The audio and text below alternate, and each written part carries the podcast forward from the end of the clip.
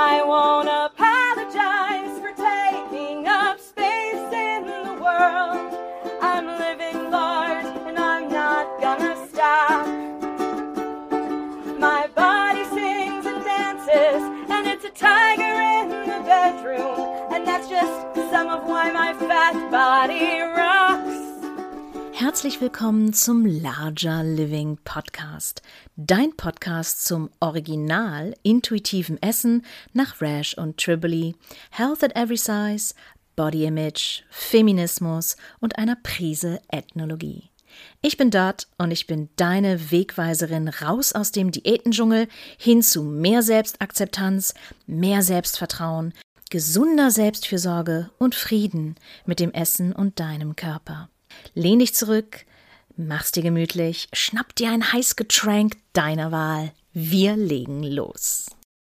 Die, die mir jetzt schon länger folgen und länger den Podcast hören, kennen bestimmt noch Canendo Organics, meinen Sponsor, die wunderbares CBD-Öl aus Deutschland produziert, aus Deutschland angebaut und Naturkosmetik mit CBD-Öl herstellen.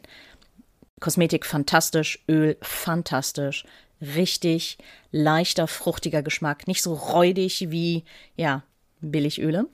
Und Nendo haben ein neues Produkt rausgebracht, was richtig gut in die Jahreszeit passt. Denn, liebe Leute in Deutschland, ihr wisst ja, die Fitnessstudios haben wieder auf. Wupp, wupp. Und ich freue mich darauf wirklich wie Bolle, denn mein unterer Rücken braucht ein bisschen sportliche Zuwendung. Und ich freue mich so sehr, wieder meine TrainerInnen zu sehen, die auch teilweise PhysiotherapeutInnen sind. Das heißt, die richtig meinen mein Körper gut kennen, die wissen, was für Einschränkungen ich habe. Und Canendo hat jetzt das passende Produkt dafür, dass ich auch wirklich, ja, eine schöne Muskelregeneration, einen schönen Muskelaufbau bekomme, damit mein Rücken nicht mehr so weh tut. Und das Produkt ist das CBD Sportgel. Und es enthält halt CBD, Arnika, Wintergrün, Kampfer, sehr gut bei Muskelverspannung, und Kurkuma. Und es sind rein natürliche Zutaten. Das gesamte Gel ist rein natürlichen Ursprungs und sogar Biozutaten sind dabei. Und es ist wunderbar bei Muskel- und Gelenkschmerzen und beschleunigt halt diesen Regenerationsprozess nach dem Sport und soll Muskelkater etwas mildern. Darauf freue ich mich schon wie Bolle, weil ich weiß ganz genau, nach meiner ersten Trainingseinheit, uff, da werde ich Muskelkater kriegen und zwar eine Menge. Aber das Öl kann noch mehr. Und es haben Leute benutzt nach einer Hüft-OP und waren überrascht, wie wenig Schmerzen sie danach hatten. Oder bei chronischen Nackenverspannungen. Oder was ich habe, chronische Muskelspasmen. Ich habe natürlich keine Lust, die ganzen Pillen dafür zu nehmen oder ne, mich ständig in heiße Bäder zu schmeißen. Wobei heiße Bäder nicht allzu schlimm sind, aber ich kann ja nicht 24-7 im heißen Bad leben, wenn ihr versteht, was ich meine. Ich habe es mir sofort bestellt. Es ist auf dem Weg zu mir. Ich bin so happy, dass es dieses Produkt gibt. Deswegen wollte ich euch das vorstellen.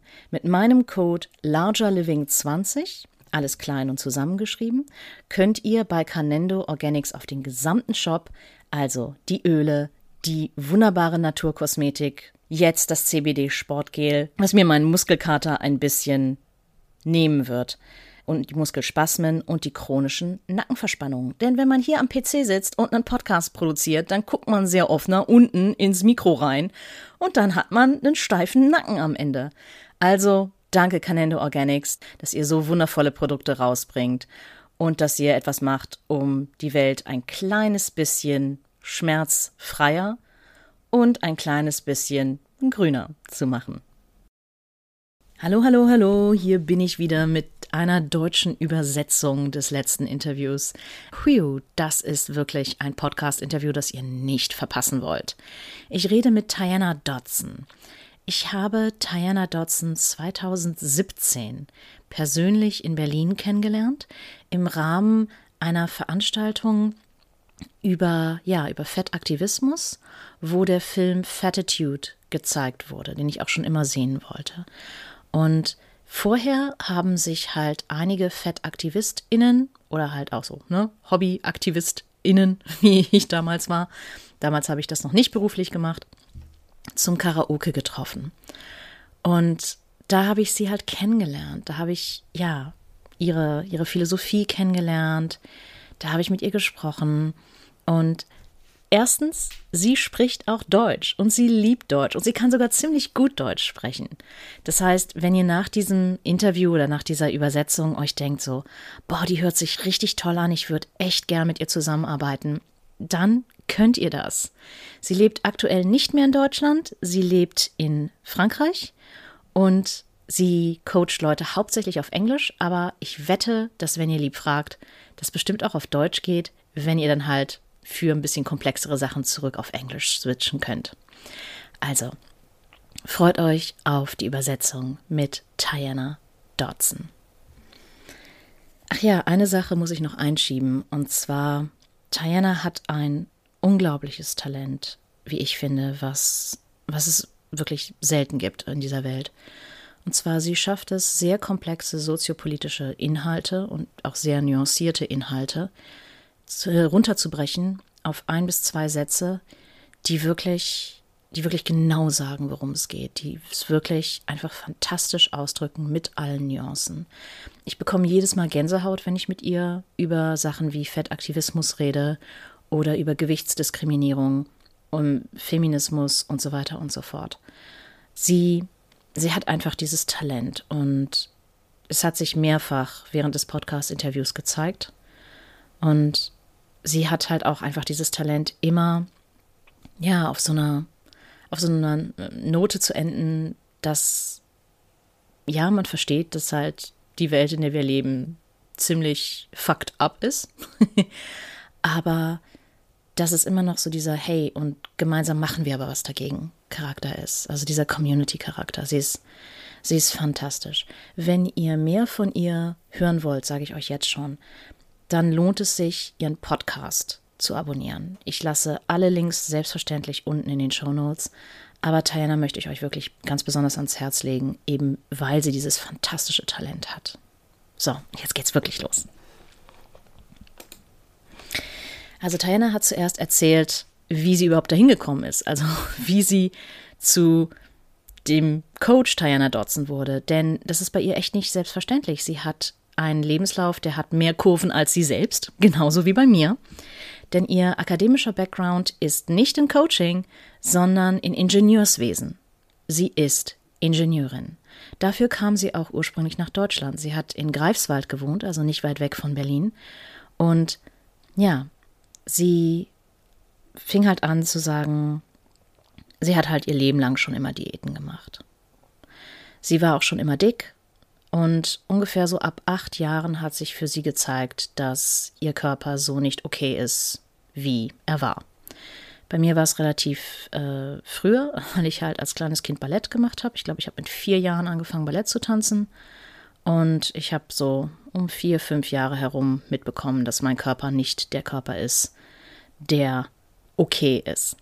Und es zeigen halt auch Studien, dass kleine Kinder, respektive Mädchen, so bis zu einem Alter von zehn Jahre das erste Mal Body-Shaming-Erfahrungen machen und das erste Mal mitgeteilt bekommen, dass ihre Körper nicht normschön sind. Ja, also bei ihr war es nicht anders.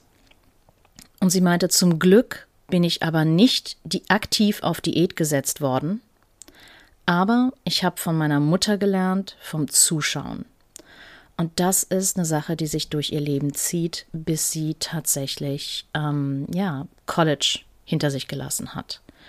Und sie kam von einer Kleinstadt, sollte ich vielleicht auch noch sagen, also Kleinstadtkind, genau wie ich.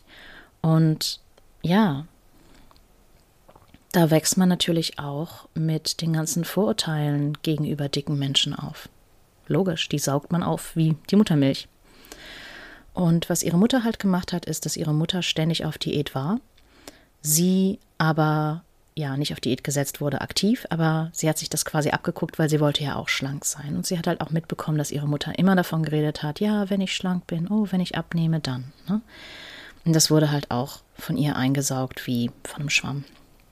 Und ihr Stiefvater, der hat wirklich Schaden angerichtet bei ihr, ähm, psychisch, weil er ihr gesagt hat, dass kein Mann will jemals eine dicke Frau haben. Aber Diana erinnert sich daran, dass das sehr verwirrend für sie war, weil ihre Mutter war eine dicke Frau. Und er war ja mit einer dicken Frau zusammen. Also wie, wie kann er das sagen und gleichzeitig aber mit einer dicken Frau zusammen sein? Das ist ja schon damals als kleines Kind merkwürdig erschienen und sehr verwirrend. Und sie sagt auch, das Komische daran ist, das Ganze ist jetzt 33 Jahre her, aber ich erinnere mich noch genau daran. Ich erinnere mich genau, wo ich stand in der Wohnung. Ich erinnere mich genau, was mein Stiefvater anhatte. Ich erinnere mich genau daran, als wäre es gestern gewesen. Und das ist, das ist wirklich eine Sache. Also solche, solche Erinnerungen, die gravieren sich wirklich in unserer Festplatte da oben, in unserer Erinnerung ein. Und die vergessen wir auch nicht so leicht. Und ja, sie hat dann halt für sich rausgefunden, okay, Männer wollen mich nicht mehr oder werden mich nicht wollen und das muss ich ändern. Und so wurde sie zum, ja, ich nenne es mal Papagei ihrer Mutter. Also sie hat immer alles nachgeäfft, nachgeahmt, was ihre Mutter halt auch gemacht hatte, um Gewicht zu verlieren. Also sie kann sich noch daran erinnern, es gab dann so Diät-Kaugummi, den man sehr lange kauen musste und sie hat dann auch welchen geklaut von ihrer Mutter und, ge und gekaut, ge geklaut und gekaut. Das muss ich mir merken, ist nicht schlecht. Dann hatten sie irgendwie Low-Fat-Kekse, äh, falls sie überhaupt Kekse im Haushalt hatten. Ähm, Sportprogramme und sie hat den Sport dann aber immer alleine gemacht. Also ne, ihre Mutter hatte dann dann so Sport äh, VHS-Kassetten und DVDs, ähm, die sie dann die sie dann gemacht hat, um ihr Training zu machen und Diana hat sich die dann halt auch gemobst und halt ja heimlich heimlich selbst gemacht. Und sie nennt diese ganze Phase Sneak Dieting, also ja, heimlich Diät machen. Und sie wurde halt zu diesem, ja, Papagei ihrer Mutter. Und das ging so weiter, wurde aber erst nach dem College so richtig schlimm. Denn wenn es darum geht, dann tatsächlich sich die eigenen Lebensmittel zu kaufen, die eigenen Gerichte zusammenzustellen, für sich selbst zu sorgen, dann zeigt sich spätestens, in welche Richtung ein Mensch geht. Und es waren dann keine Diäten mehr, sagte sie, es sollte dann um Gesundheit gehen. Also typisches orthorexisches Verhalten hat sie auch im Interview genauso genannt. Falls ihr euch dafür interessiert und falls ihr gut Englisch könnt, empfehle ich euch das Buch von Stephen Bradman, nicht nur weil er dadurch seine eigene Geschichte geht ähm, und wie er da rausgekommen ist als Psychologe und überhaupt sich Gedanken gemacht hat, ja, wie nenne ich das denn? Ist das eine Essstörung? Ist das keine Essstörung? Wenn ja, wie viel? Und wie nenne ich das Ganze? Auf den Terminus Orthorexie gekommen ist. Und der zweite Teil des Buches, der hat halt wirklich ganz konkrete Tipps, wie man selbst da rauskommt oder wie man einer Person im näheren Umfeld helfen kann, die orthorexische Züge zeigt. Also es lohnt sich wirklich, dieses Buch zu lesen. Und ich sollte noch dazu sagen, ich habe absolut keine, ja, keine, keine Aktien da drauf. Also ähm, ich bekomme rein gar nichts davon, dass ich euch dieses Buch empfehle, aber das ist halt das Buch, was diesen Terminus überhaupt auf die Landschaft gebracht hat. So, Exkurs vorbei. Dieser Podcast wird euch präsentiert von patreon.com. Patreon ist eine Plattform für PodcasterInnen, für KünstlerInnen, für YouTuberInnen, kennt ihr bestimmt schon von anderen Podcasts, wo ihr monatlich Fans der Show werdet und monatlich einen festen Beitrag mir spenden könnt. Ich habe mich für 5 Euro Minimum entschieden, also der Preis von einem fancy schmancy Kaffee oder einem Döner, ähm, den ihr mir monatlich spendiert für meine Arbeit. Denn so einen Podcast zu produzieren kostet Zeit und Zeit ist leider Geld, wenn man Freiberuflerin ist. Also, wenn ihr mich unterstützen wollt, dann hüpft rüber zu patreon.com slash largerliving und ihr könnt euch entscheiden, ob ihr mir monatlich ein Kaffee spendiert, einen Burger mit Pommes oder ein ganzes Brunch-Menü. Und auf jeden Fall bekommt ihr, egal wofür ihr euch entscheidet, Podcast-Episoden ohne Werbung. Danke euch. Dann hat Diana ihre Routine, als sie in Deutschland war, aufgezählt. Und jetzt kommt eine Triggerwarnung, denn die Routine ist wirklich nicht gesund. Alles andere als das. Deswegen bekommt die Episode auch eine Triggerwarnung für Essstörungen und gestörtes Essverhalten. Also, erstens fuhr sie überall mit dem Fahrrad. Sie äh, fuhr mit dem Fahrrad zur Arbeit, sie aß ein ganz leichtes Frühstück und trank nichts anderes als Wasser. Dann hatte sie Mittagessen und meistens auch ein herzhaftes Mittagessen, was sie halt sehr genossen hat, weil ja, sie liebt deutsche Küche und sie liebt Deutschland und trank auch nur Wasser. Dann nichts weiter essen und Fahrradfahren zum Fitnessstudio. Sechs Stockwerke zu Fuß bis zum Fitnessstudio hochlaufen, weil es geht ja nicht, den Aufzug zu nehmen. 30 Minuten Aufwärmphase 40 Minuten auf dem Laufband, beziehungsweise so lange, bis sie eine gewisse Kalorienanzahl erreicht hat. Ein voller Zyklus an den Maschinen, duschen, mit dem Rad nach Hause. Und mittlerweile war es dann 21 Uhr, 22 Uhr. Und anstatt dass sie noch was gegessen hat, ist sie sofort ins Bett gegangen, um zu vermeiden, dass sie noch etwas aß. Trigger jetzt erstmal vorbei für das Schlimmste in dieser Folge. Das ist kein gesundes Essverhalten. Ist es wirklich nicht. Das ist gestörtes Essverhalten par excellence. Und sie hatte dann äh, in Deutschland jemanden kennengelernt und die Person mochte es sehr gerne mit ihr in die Sauna zu gehen. Also war jemand, der sehr gerne Sauna mochte. Und sie hatte dann halt recherchiert, oh, wo gibt's denn Saunas? Und stieß dabei auf ein Detox-Seminar. Und dieses Seminar bot eine kostenlose Health History an. Also eine kostenlose ja, Erfassung der Gesundheitsgeschichte. Sie, die halt sehr auf Gesundheit gepolt war damals, hat sich natürlich super dafür interessiert. Und das, was sie sehr ähm, was sie sehr beeindruckt hatte, ist, dass die Frau, die diesen, ähm, diese Health History für sie angefertigt hat, den Zusammenhang zwischen Kindheitstrauma und Zunahme hergestellt hat. Und das hatte sie vorher noch nie gehört. Und die Frau, die dieses Detox-Seminar gehalten hat, war halt Rohkost-Veganerin und wollte halt, dass Diana so nah wie möglich an Rohkost-Veganer-Innentum drankommt. Und ja, also Diana meinte, so ganz vegan konnte sie damals nicht leben, aber das Ziel war halt, sie so nah wie möglich an diesen, an diese Lifestyle, was eigentlich ein fancy schmancy Wort für Diät ist, ranzubringen. Also ist sie halt auch, also sie war so begeistert davon, dass sie selber zu Health Coaching School gegangen ist, also zu einer Gesundheitscoach-Schule.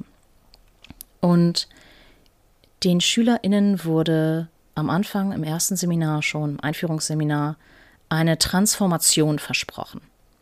Und Diana damals noch, ah, das bedeutet, dass ich dann dünn werde. Ne? Also rechnete damit, dünn zu werden. Das ist aber nicht die Transformation, die sie dann tatsächlich bekommen hat. Denn das, was die Schule ausgemacht hat, ähm, die den Lehren von Joshua Rosenthal folgt, ist ähm, Bioindividualität, der Gedanke der Bioindividualität. Und das bedeutet ganz kurz zusammengefasst, dass jeder Mensch einzigartig ist und jeder Mensch einen einzigartigen Stoffwechsel hat und deswegen auch jeder andere Mensch anders essen muss, um sich optimal mit Nährstoffen zu versorgen. Denn das Coole war, dass ihre Schule tatsächlich ganz, ganz viele VertreterInnen von unterschiedlichen Ernährungsformen da hatte als Gastvortragende. Und das war halt wirklich interessant, denn die eine Person sagte, Gluten bringt dich um, und die andere sagte, nein, Gluten ist total okay, du isst es nur falsch. Die dritte sagte, oh, du musst nach deinen äh, Bluttypen essen. Die vierte sagte, nein, Bluttypen sind total obsolet, du musst, was weiß ich, nach deinem Hormonhaushalt essen. Und dann sagt wieder eine andere Person, nein, Hormone, Blut, ihr habt es total missverstanden, ayurvedische Ernährung ist das einzig wahre. Und Diana, die dann halt in dieser Schule war, hörte sich das alles an und meinte, hey, ich habe tolle Blutwerte, aber mein Arzt sagt, du wirst bald sterben, Diana, wenn du so weitermachst. Ich esse gut. Könnte ich vielleicht dick und trotzdem gesund sein? Ist, ist es möglich, dass ich gesund bin, trotzdem ich dick bin? Und so stieß sie auf Health at Every Size, Intuitive Eating also sie wurde dann halt Health Coach und sie hat sich verändert von einem Health Coach, die anderen Leuten ja gesagt hat, sie sollen mehr Sport treiben, mehr Grünzeug essen und nur noch Wasser trinken, zu jemanden, die den Leuten sagte, hey, was ist, wenn wir das alles machen können und uns einfach gar keine Gedanken um unser Gewicht machen, was dann? So arbeitet sie heute auch noch. Was halt noch hinzukam mit der Zeit war der Aktivismus und die radikale Fettakzeptanz, die heute wirklich das, das Fundament ihrer Arbeit sind. Und ich habe dann Diana die Frage gestellt, die ich auch in der Folge mit Elise Rash, Elise, öffentlich gestellt habe. Wenn ich sehe das ganz häufig mit KlientInnen, dass wenn sie zu mir kommen, sie in einem Bereich ihres Lebens sehr, sehr starke Kontrolle ausüben. Jetzt, ich nehme mal das Essen als Beispiel. Und sobald diese Kontrolle sich ein bisschen lockert, sobald die Essensregeln so langsam eine nach der anderen verschwinden, ist es ganz komisch, passiert auf einmal Folgendes, dass die Kontrolle sich ihren Weg bahnt und auf einmal in Lebensbereichen, wo vorher gar nicht so eine große Kontrolle war, sie wieder auftaucht. Bestes Beispiel Arbeitsplatz und Arbeitsleben. Ich hatte eine Klientin, die hat dann so langsam sich von ihren Essensregeln verabschiedet und auf einmal sagte sie so, was ist los mit mir? Was ist, was ist los mit mir? Ich, ich bin nie der große Workaholic gewesen und jetzt auf einmal muss meine Arbeit nicht zu 100 Prozent, sondern zu 110 Prozent gut sein. Und ich fange nicht nur an, meine Arbeit zu kontrollieren, was ich normalerweise immer tue, sondern ich kontrolliere auf einmal auch die Arbeit der anderen. Was ist da los? Elise hat in der Podcast-Folge ähm, kurz geantwortet, ja, das kann ich in einem ganz einfachen Wort beantworten. Trauma. Und ich habe dann einfach die Frage auch mal an, an Diana weitergegeben und gesagt so, hey, wie machst du das eigentlich? Und haltet euch fest, nehmt euch einen Tee, setzt euch hin. Sie teilt ihren vier Schritte Plan für Body Liberation, also für Körperfreiheit, Körperbefreiung. So, Schritt 1 ist Bildung, beziehungsweise Education auf Englisch. Und das heißt halt Fortbildung, Weiterbildung eigentlich, eher als einfach nur Bildung. Und du musst die Systeme verstehen, die dich in diesem Diät-Hamsterrad halten. Das heißt, dass es dir hilft, wenn du verstehst, woher dieser Druck kommt, dass du abnehmen musst. Woher dieses, ja, aber was ist denn mit Gesundheit? Wo das alles eigentlich wirklich herkommt. Ne? Stichwort Feminismus, auch mal feministische Schriften lesen. Da empfehle ich sehr Judith Butler zum Beispiel, insbesondere was Gender angeht. Und ähnliches. Oder We Used to Be Feminists oder We Should All Be Feminists. Alles Büchertitel, die ich auch in der in den Shownotes verlinken kann für euch. Das sind alles wunderbare Startpunkte. Und gerade bei Diätkultur, ne, sich klar zu machen, fangt da an, wo ich angefangen habe, zum Beispiel mit Isabel Foxen-Duke oder mit deutschsprachigen Quellen wie Dr. Anthony Post, Ist doch, was du willst, kommt in die deutschsprachige Health at Every Size Facebook-Gruppe, die ich gegründet habe. Da findet man Ansätze, man kann sich austauschen und auch wenn ihr bestimmt ganz lieb fragt, so hey Leute, ich, ich komme hier gerade von Diäten runter, ich weiß nicht, wo ich anfangen soll was soll ich tun? Oder das Buch ähm, Die Fuck It Diät von Caroline Dooner ist mittlerweile aufs Deutsche übersetzt. Oder Body Positive Power von Megan Jean Krabby, ähm, auch auf Deutsch übersetzt. Happy Fat von Sophie Hagen oder Sophie Hagen, äh, die ist Dänin, auch auf Deutsch übersetzt mittlerweile. Wunderbare Literatur, die du easy anfangen kannst zu lesen. Oder, oh, jetzt bin ich fast schon, ist mir ein bisschen peinlich, dass ich das schon vergessen habe zu erwähnen, Fashionista von Magda Albrecht. Hervorragendes, hervorragendes Buch. Kann ich wärmstens empfehlen. Ich kenne Magda persönlich, sie ist großartig und das Buch ist großartig. Und es ist so, auch so ein zweigeteiltes Buch, also es fängt an mit der persönlichen Geschichte, mit der Biografie und dann kommen halt die ganzen Tipps. Genauso wie bei Happy Fat im Übrigen. Ja, das sind alles wunderbare, wirklich auch deutschsprachige mittlerweile Quellen. Dann gibt es noch eine, die auch sehr selten genannt wird, denn das ist von Miyabi Kawai, das Buch Dem Strand ist es egal, wie du aussiehst. Alles hervorragende Quellen, die ich euch auch alle verlinken kann. Ja, und damit kannst du dann deutschsprachig anfangen und deutschsprachig, ja, rausbekommen, was steckt denn eigentlich alles dahinter? Der zweite Schritt ist umdeuten. Auf Englisch Reframing. Wenn ihr eine bessere Übersetzung findet, bitte sagt mir Bescheid. Und da geht es darum, Glaubenssätze, Glaubens, dann geht es darum, Glaubenssätze aufzulösen. Und auch Glaubenssätze umzudeuten, umzuformulieren, in den Alltag zu integrieren, den Schaden rauszunehmen, den diese Glaubenssätze uns zufügen. Wie jetzt zum Beispiel das Beispiel von Diana, von ihrem Stiefvater. Ne? Ähm, du wirst nie einen Mann finden, wenn du dick bleibst. Solche Geschichten. Oder ne? dann findest du niemals jemanden. Solche Sachen schreiben sich ja in unsere Psyche ein und wir machen sie zu Glaubenssätzen. Und diese Glaubenssätze aufzudröseln, zu erkennen, umzudeuten, umzuformulieren und in unseren Alltag zu reintegrieren, sind wirklich Schritte, die Zeit brauchen. Und ich würde dir für den zweiten Teil von den vier Teilen, die Diana in ihrem ähm, in ihrer Arbeit macht, empfehlen tatsächlich auch mit einem Profi zusammenzuarbeiten. Also entweder für Coaching oder sogar für Psychotherapie. Denn Glaubenssätze aufzulösen ist eine Sache, da braucht man wirklich Unterstützung. Also ja klar, man kann es alleine schaffen. Das ist keine Frage. Du, du kannst das auch alleine machen.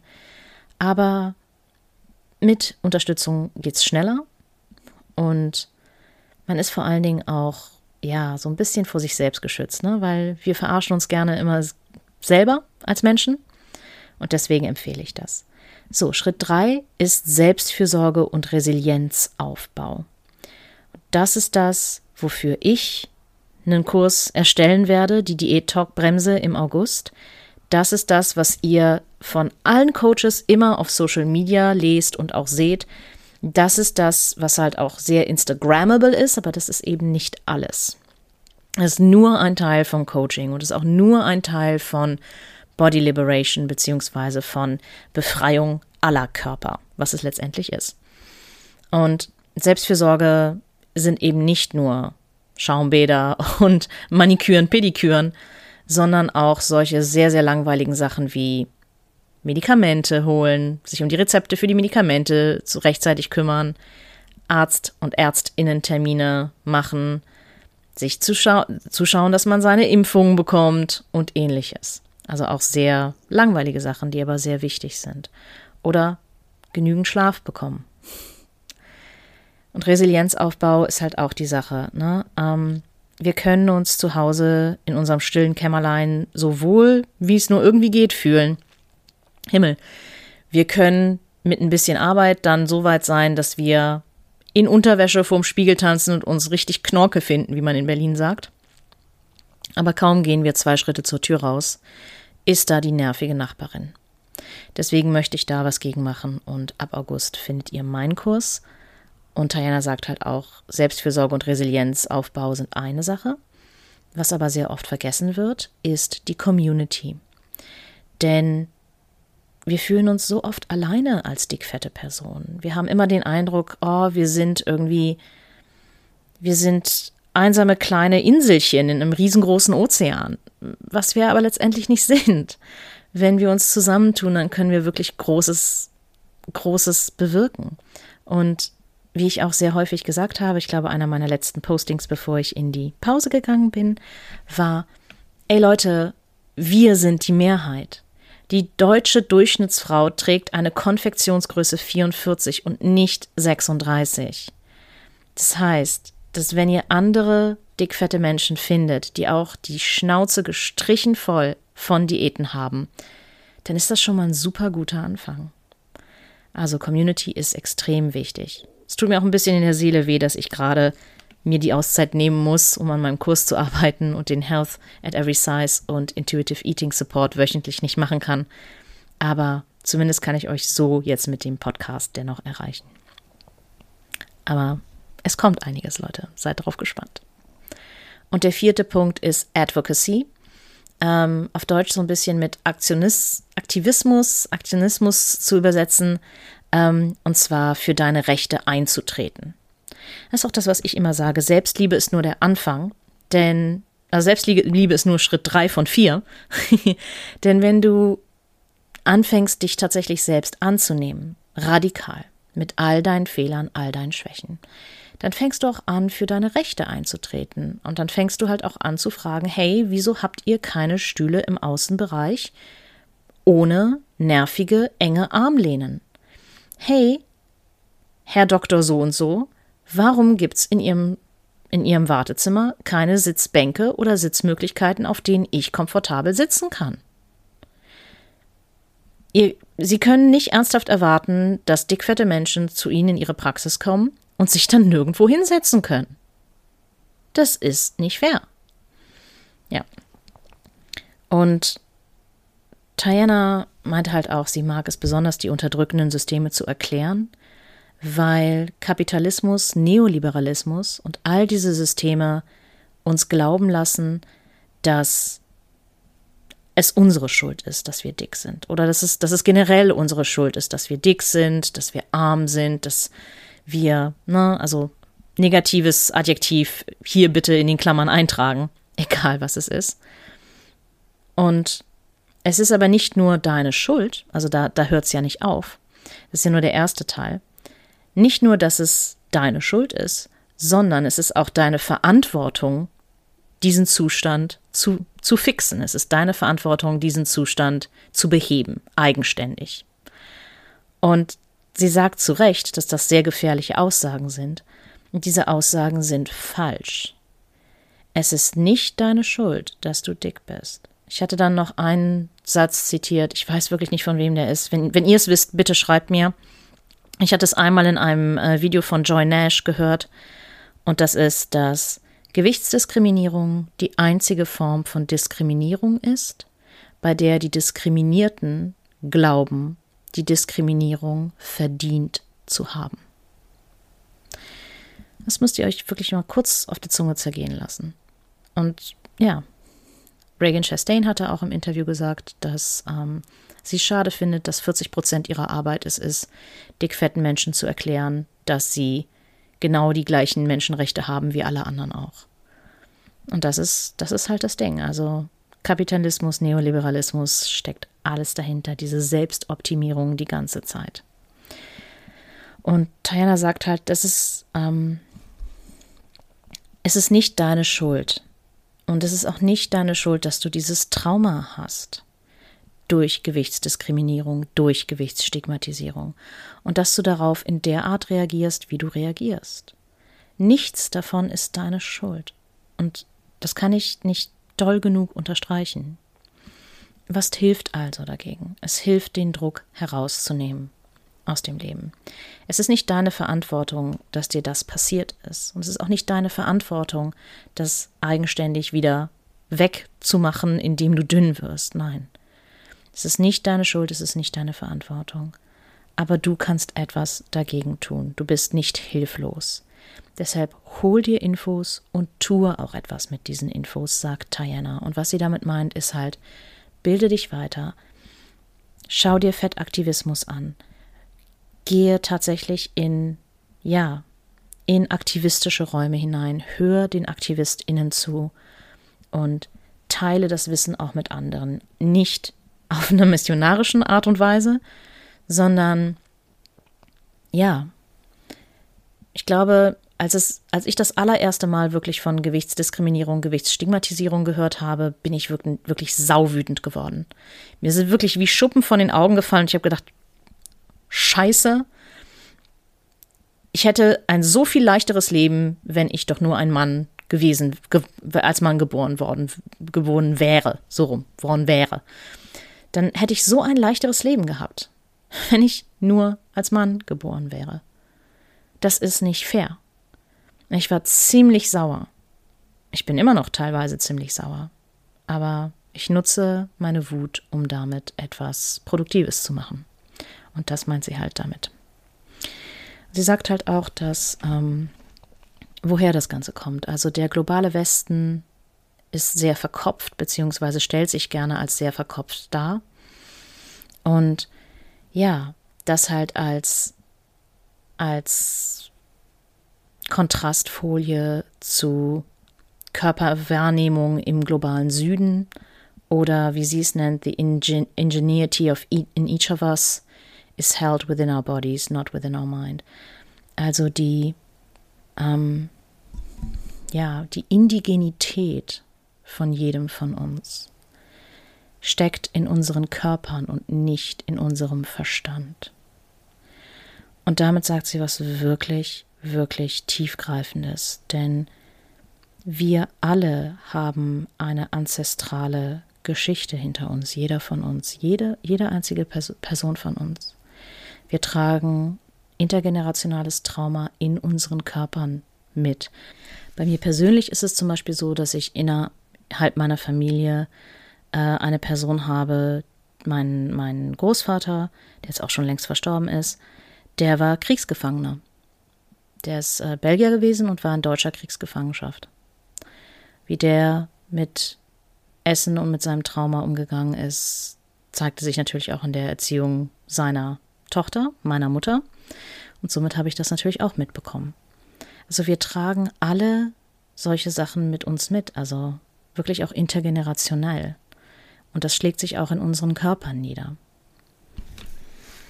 Wenn wir also in unserem Kopf bleiben, dann verbinden, wenn wir also in unserem Kopf bleiben, dann verlieren wir die Verbindung zur Natur, dann verbinden wir die Verbind dann verlieren wenn wir also in unserem Kopf bleiben, dann verlieren wir unsere natürliche Verbindung zur Natur. Dann verlieren wir unsere Verbindung mit ja, mit unserer Geschichte, mit unseren mit unserer ja, unserer Ahnengeschichte, dann verlieren wir die Verbindung mit unserem ganzen Körper, mit, mit unserem Gefühlsleben, mit unserem Wahrnehmungsleben, wenn wir nur in unserem Kopf bleiben. Und wir verbinden, wir verlieren auch die Verbindung mit anderen. Wenn wir vom Hals aufwärts existieren, sind wir weniger bei uns. Ich finde, da hat sie absolut recht. Sie sagt auch ganz eindeutig, dass sie in ihrer Arbeit keine Körperliebe anstrebt, weil sie findet, dass es eine missbräuchlich, weil sie findet, dass es eine missbräuchliche Sprache ist. Weil es Leute bittet, äh, etwas anzustreben, was für viele von uns außer Reichweite ist. Also sie ist eine Vertreterin der Körperneutralität und nicht der Körperliebe. Und dadurch, dass wir dann halt, also wenn Körperliebe gefordert wird, dann sagt sie, dass wir damit viele Gruppen ausradieren. Also Menschen mit Körperdysmorphophobie zum Beispiel, Menschen mit körperbasierendem Trauma, behinderte Menschen, chronische Krankheiten und ähnliches. Und sie meinte auch Menschen, die ich jetzt vergessen habe aufzuzählen. Oder Menschen, die niemals in der Lage sein werden, ihre Körper zu lieben. Und stattdessen sagt Diana, ähm, möchte sie, dass ihre Klientinnen und sie zu einem Ort kommen, an dem sie in Partnerschaft mit ihrem Körper sein können und sich neutral ihm gegenüber fühlen können. Und sie sagt auch nochmal ganz deutlich, es geht mir nicht darum, dass du deinen Körper liebst, es geht mir darum, dass du deinen Körper und dich selbst nicht hasst da stehe ich hundertprozentig da, dahinter. Also ich habe kurz mit ihr geteilt, dass ich selber eine Vergangenheit von Körperdysmorphophobie hatte. Ich hatte eine körperdysmorphe Störung, eine Körperschemastörung. Und ähm, dazu kommt tatsächlich auch nochmal eine Sonderepisode.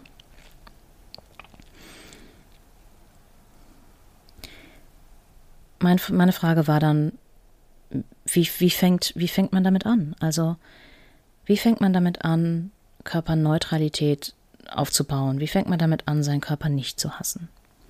Und sie sagte, wenigstens auf deinen Körper hören und deinem Körper zuhören. Also listen and hear im Englischen, ein bisschen schwierig auf Deutsch zu übersetzen.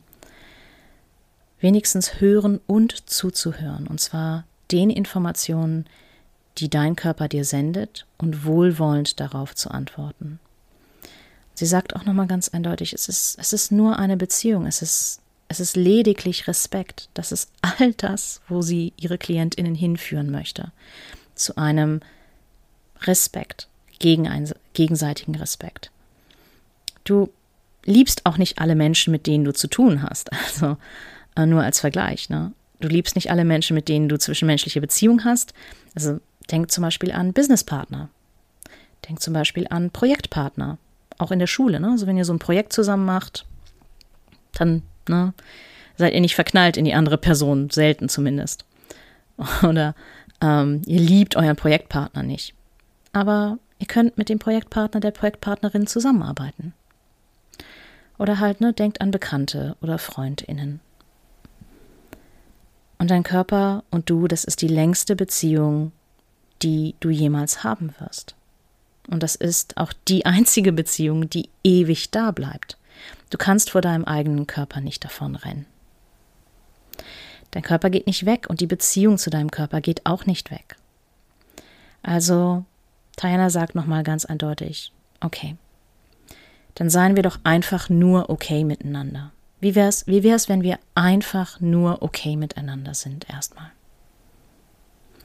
Und ich kann das, ich kann das sehr, sehr unterstreichen.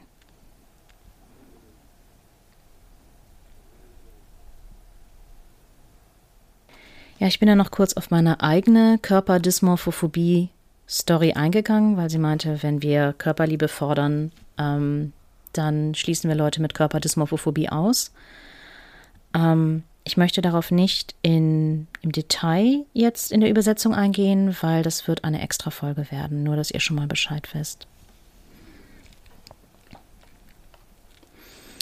Was ich in meiner Arbeit fordere, ist Waffenstillstand. Also ich benutze gerne so Krieg und Frieden Analogie, wenn es um die Beziehung zum eigenen Körper geht, denn wenn du mit deinem eigenen Körper im Krieg bist, also wirklich kein gutes Haar an dir lässt, du bist ständig dabei, dich selbst zu beschimpfen, du bist ständig dabei, dich selbst runter und fertig zu machen, dann fühlt sich das an wie, ja, zumindest ein Konflikt. und was passiert bei bewaffneten Konflikten? Um diese Konflikte niederzulegen, na klar, der Waffenstillstand. Und was man als erstes machen muss, ist halt die Waffen wirklich niederzulegen und zu sagen, okay, wir machen jetzt erstmal Pause auf beiden Seiten.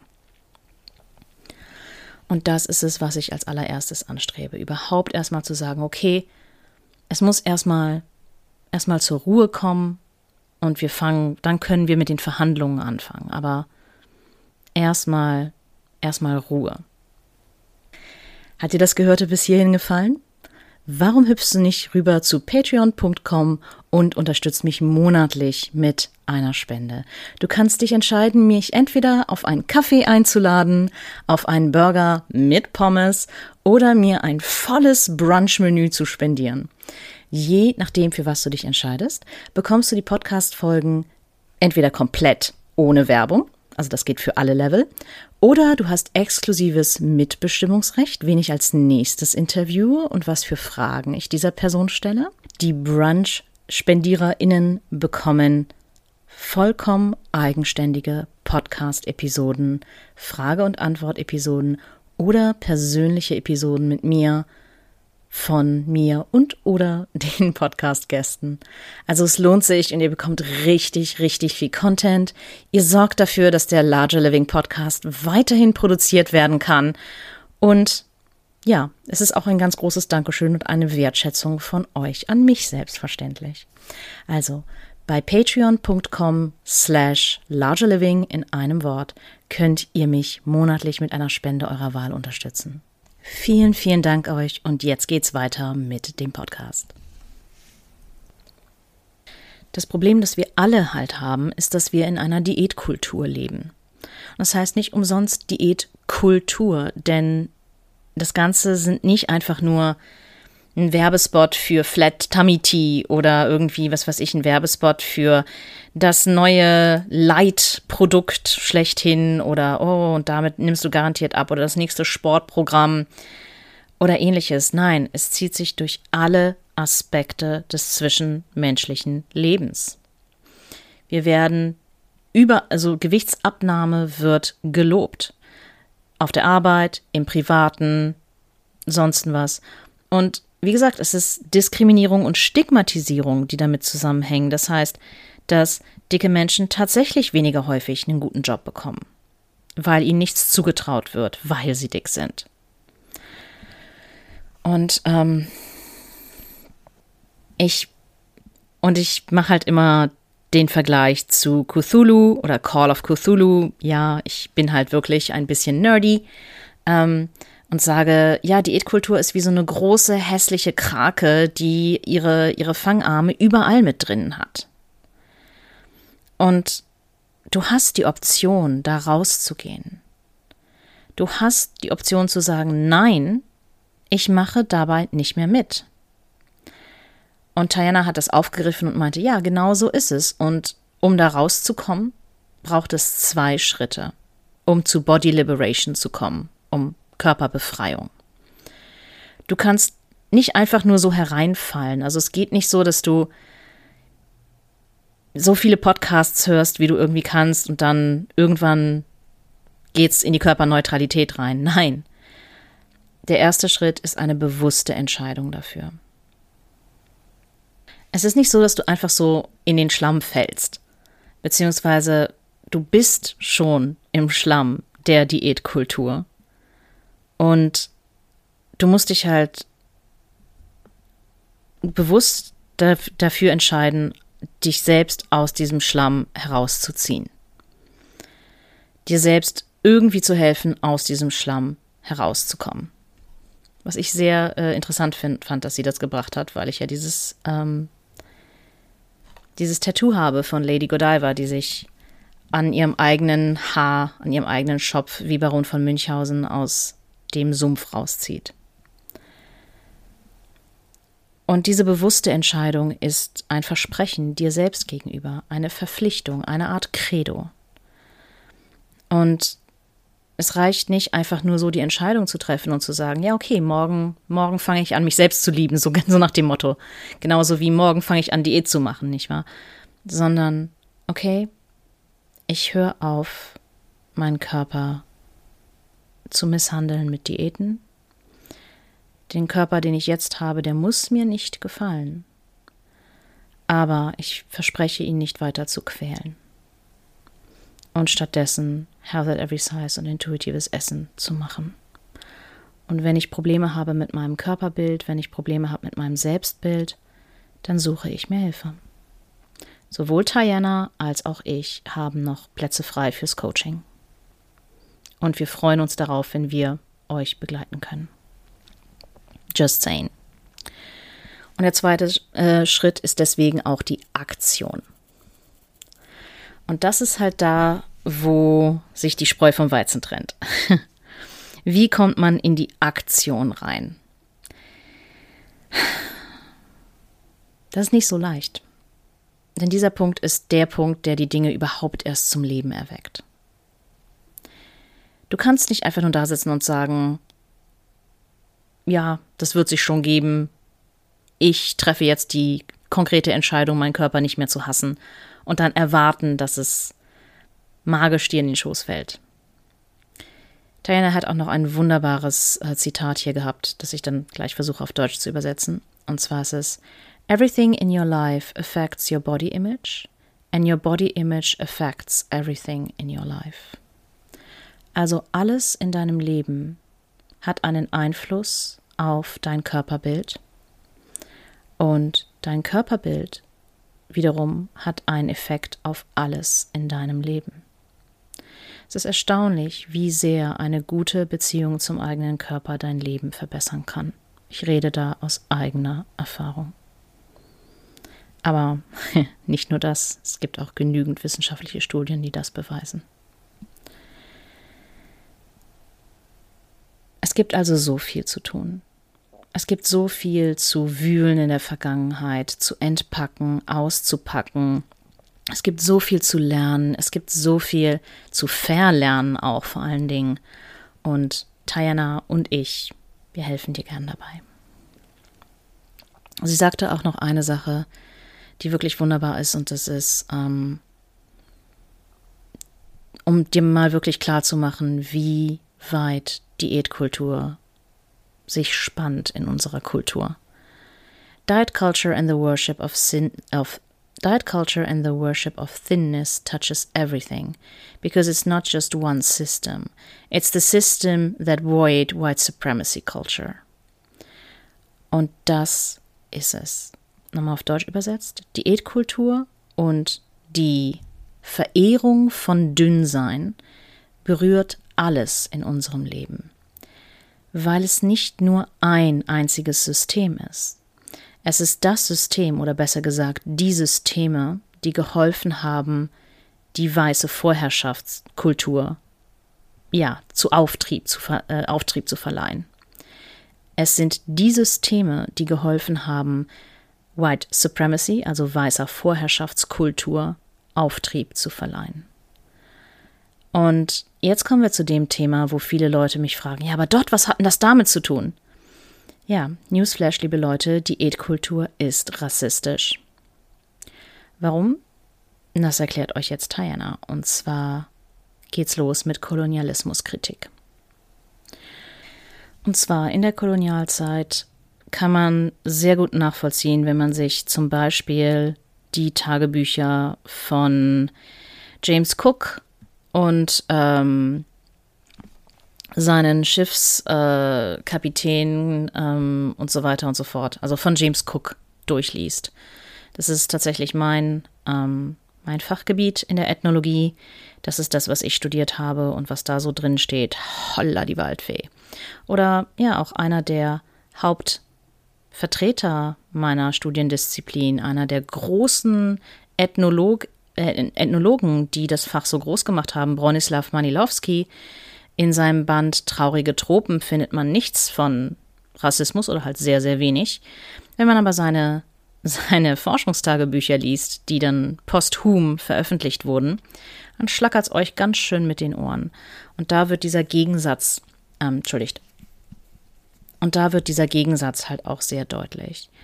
Und zwar auf der einen Seite diese Vorstellung vom weißen Kolonialist, äh, ja, absichtlich männlich gesprochen, vom weißen Kolonialherren, der intellektuell ist und der, ähm, ja, zivilisiert ist und den körperlichen Freuden nicht so nachgibt und nicht instinktgeleitet ist, im Vergleich zu den schwarzen und braunen, ja, indigenen Menschen, die kolonialisiert wurden, also der Opfer des Kolonialismus, die ja eher in ihren Körpern gelebt haben, sich eher ihren Körperbedürfnissen hingegeben haben. Ja, manche Leute können das als Wollust bezeichnen, ne? Christentum mal wieder oder als ne, Völlerei, Wollust und ähnliches.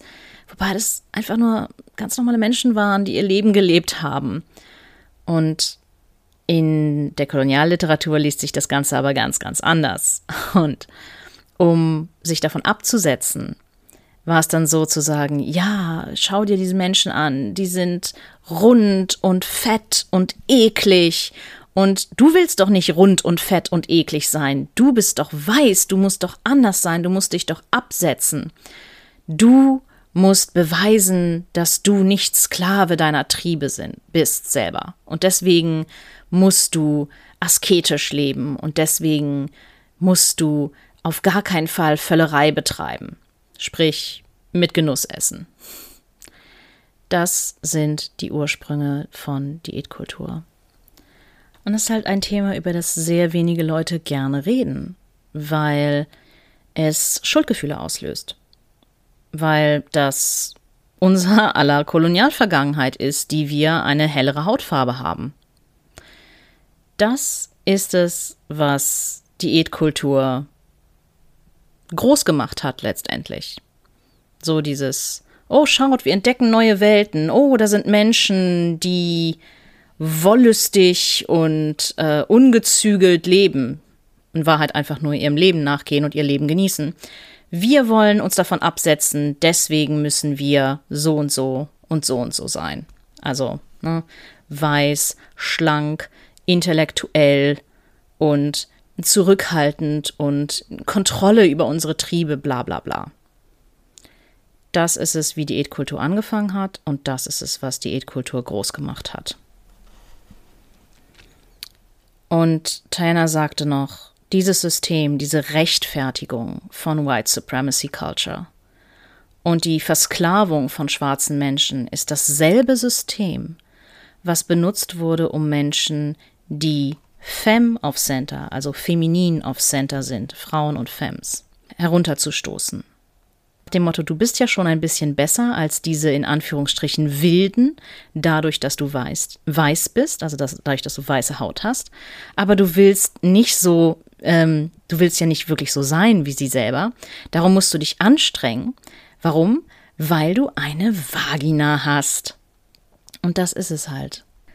Das ist diese, dieses Zusammenwirken von Patriarchat, Rassismus, auch Ableismus und Klassismus. Und es ist dieses, oh, du willst ja nicht so aussehen wie die, also musst du dich anstrengen. Und da du kein Mann bist, musst du dich doppelt anstrengen. Taina sagte auch nochmal, dass alle diese Systeme so miteinander verwoben sind, dass man sie eigentlich bei Diätkultur nicht wirklich so sehr trennen kann, weil es alles miteinander zusammenhängt. Und sie sagt, es gibt, es gibt halt so etwas nicht, wie das Patriarchat bekämpfen zu wollen, ohne auch gleichzeitig Rassismus bekämpfen zu wollen. Und du kannst auch nicht Kolonialismus bekämpfen, ohne über diesen Kult der, des Dünnseins zu reden. Das gehört alles miteinander zusammen. Und falls du Englisch sprichst, empfehle ich dir dazu noch eine äh, Literatur, die wirklich fantastisch ist. Und zwar Professor Sabrina Strings hat das Buch geschrieben Fearing the Black Body. Das hast du bestimmt schon öfter gehört. Leider noch nicht auf Deutsch übersetzt. Aber wenn du Englisch kannst, kann ich dir das wärmstens empfehlen. Wenn du dich aktiv dazu entscheidest, dich von Diätkultur zu verabschieden, entscheidest du dich auch aktiv dazu, diese Arbeit zu leisten, sagt Diana. Es ist einfach nur logisch, habe ich geantwortet. Denn du kannst nicht aus dem einen System rausgehen, ohne dass du über das andere System redest. Die sind alle miteinander verbunden. Beispiel Feminismus. Wenn ich mich auf die Straßen stelle und sage, ich bin eine Feministin, dann ist das eine andere Aussage, als wenn das Diana tut. Diana sagt auch, wo kam dieses feministische Gedankengut her? Von der Arbeit und der gelebten Erfahrung von schwarzen, queeren Transfrauen. Du kannst nicht wirklich Feminismus ausüben, wenn du nicht gleichzeitig antirassistische Arbeit leistest und nach Befreiung strebst. Und sie sagt auch, weil am Ende sind alle diese Systeme der Unterdrückung Systeme von körperlicher Unterdrückung. Diätkultur und Gewichtsdiskriminierung sind gegen einen ganz bestimmten Körpertyp, einen dicken Körper. Rassismus und Anti-Blackness sind gegen einen ganz spezifischen Körper, und zwar ein Körper, der eine bestimmte Hautfarbe hat oder bestimmte Hautfarben. Das Patriarchat ist gegen den weiblichen Körper oder auch weiblich, Körper, die als weiblich gelesen werden. Alle Systeme der Unterdrückung sind körperliche Systeme. Darum, sagt sie, arbeite ich auf Body Liberation hinzu, also Körperbefreiung. Ich versuche, die am meisten marginalisierten Menschen durch meine Arbeit in den Mittelpunkt zu stellen, weil wenn wir Raum schaffen können für die am meisten marginalisierten, am meisten unterdrückten Menschen, die behinderten Menschen, chronisch kranke Menschen, Transmenschen, dunkelhäutige Menschen, arme Menschen, Menschen, die sie es vergessen hat zu erwähnen, dann schafft dies einen Raum für alle von uns. Und es ist kein Nullsummenspiel. Also es ist nicht so, dass dass wir dann alle mit weniger rauskommen. Niemand verliert wirklich etwas. Dann meinte sie, naja, es verlieren schon einige Leute was, weil wir Hierarchien umstoßen und umreißen. Der Status quo ist dann nicht gleich. Aber es können alle davon profitieren.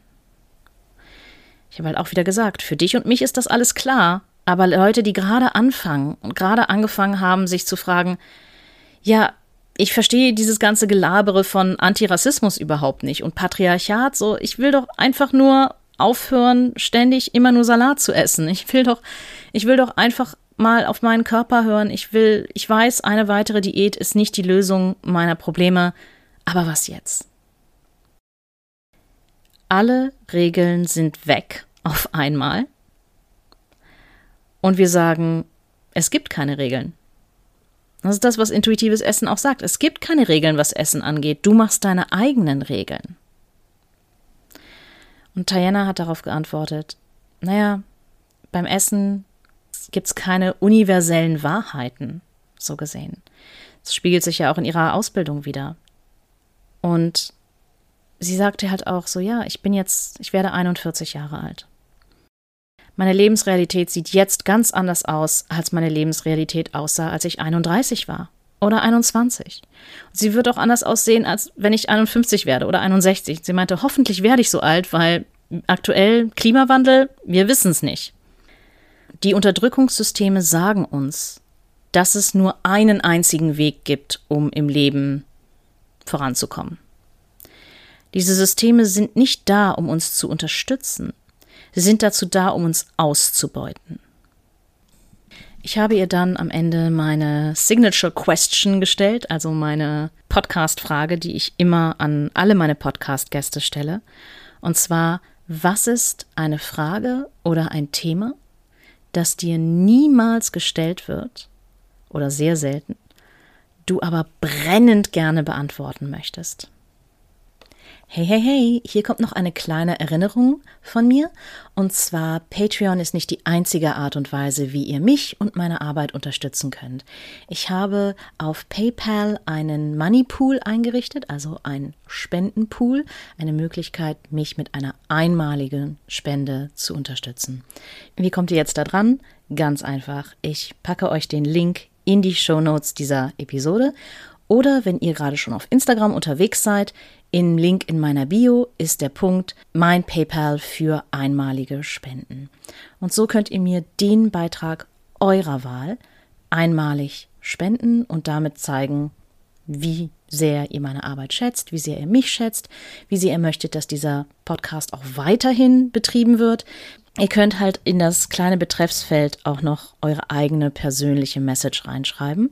Und ich nehme das dann, mache das natürlich anonym und poste es auf Instagram, weil es wärmt mein kleines, mein kleines Freiberuflerherz und es ist wirklich, es ist quasi eine Möglichkeit, mir eine süße kleine Spendenunterstützungspostkarte zu schicken.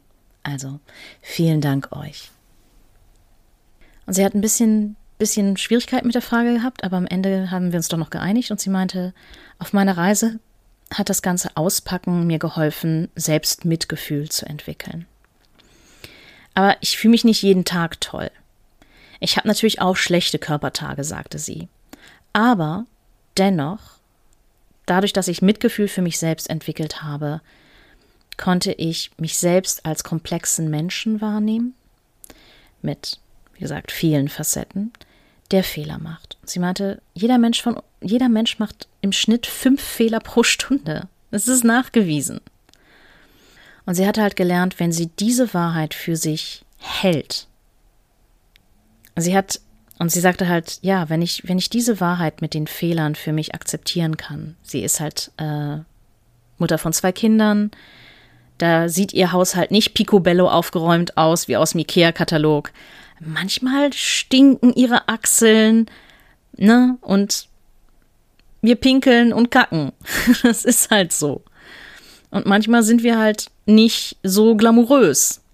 Und sie sagte, ich bin ein Mensch und ich habe einen Körper und Körper sind eklig und komplex und wundervoll und das alles zur selben Zeit. Und als sie das halt für sich akzeptieren konnte, als sie diese Wahrheit für sich, ja, festhalten konnte, war es einfacher für sie Mitgefühl auch für andere zu entwickeln. Für andere, die nicht so waren wie sie und für andere, die nicht so aussahen wie sie. Und sie hat als Beispiel genannt Transmenschen, denn das ganze Thema Transgender war für sie noch bis vor ein paar Jahren komplett neu. Sie ist in einer kleinen Stadt aufgewachsen, dann ja nach Greifswald zum äh, Arbeiten auch kam halt nicht viel in Kontakt mit Transmenschen. Und jetzt durch die Arbeit, die sie macht, halt mehr. Und sie sagte, ja, ich, ich bin mir selbst nicht böse, denn ich kann nur das wissen, was ich damals wusste. Ich weiß nur das, was ich weiß. Und ich weiß auch das nicht, was ich nicht weiß. Sie sagt halt auch ganz eindeutig, glaub den Menschen. Glaub den Menschen und ihren eigenen gelebten Erfahrungen, wenn sie dir davon berichten.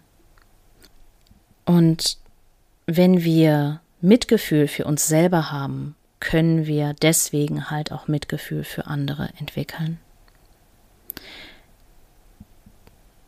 Und das ist halt auch dieses, du kannst glauben, was du glaubst, aber nutze es nicht, um mich herunterzumachen oder mich mir zu sagen, dass ich etwas bin, was ich nicht bin.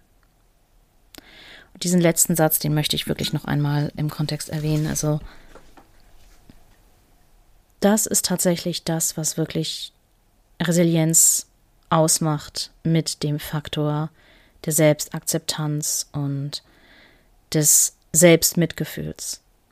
Denn wenn du Selbstmitgefühl hast zu einem gewissen Level, dann kannst du auch Hatern besser gegenüberstehen. Denn wenn dich dann eine Person runtermacht, dann sitzt du da und dein Selbstwert ist nicht gebrochen. Denn du weißt ja, wer du bist und was du kannst. Und dann sitzt du da und sagst, ja, das ist nur deine Meinung. Und prallt das alles an dir ab, wie an einer Teflonpfanne. Und das ist es, was ihr halt auch super wichtig ist. Du kannst Tiana finden unter at Dotson auf Instagram. Ich verlinke es dir in den Show Notes. Ihre Webseite ist wahrscheinlich der Ort, wo man am schnellsten und am einfachsten etwas über sie erfährt, insbesondere wenn sie wieder äh, Vorträge gibt. Und das hat sie letzte Woche schon getan. Und ja, ansonsten schreibt sie gerne an. Sie kann auch Deutsch und sie freut sich bestimmt über deutsche Klientinnen. Ich kann sie euch nur wärmstens ans Herz legen.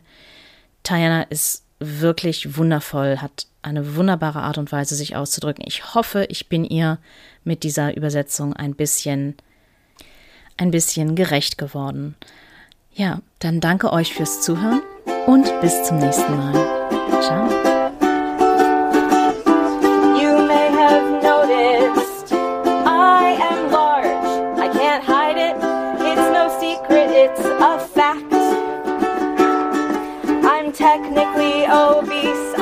Wobbly, jiggly, and round.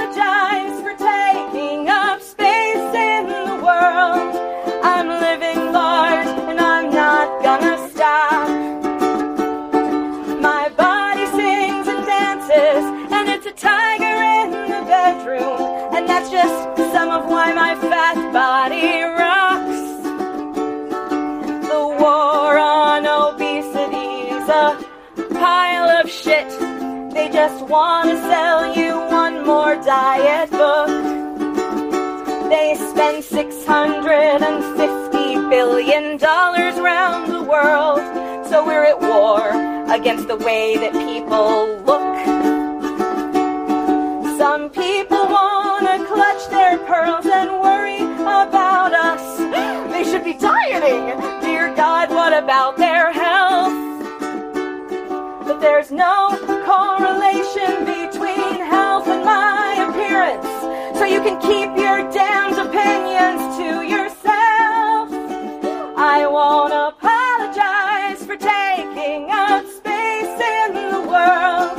I'm living large and I'm not gonna stop. My body sings and dances, and it's a tiger in the bedroom, and that's why my fat body round.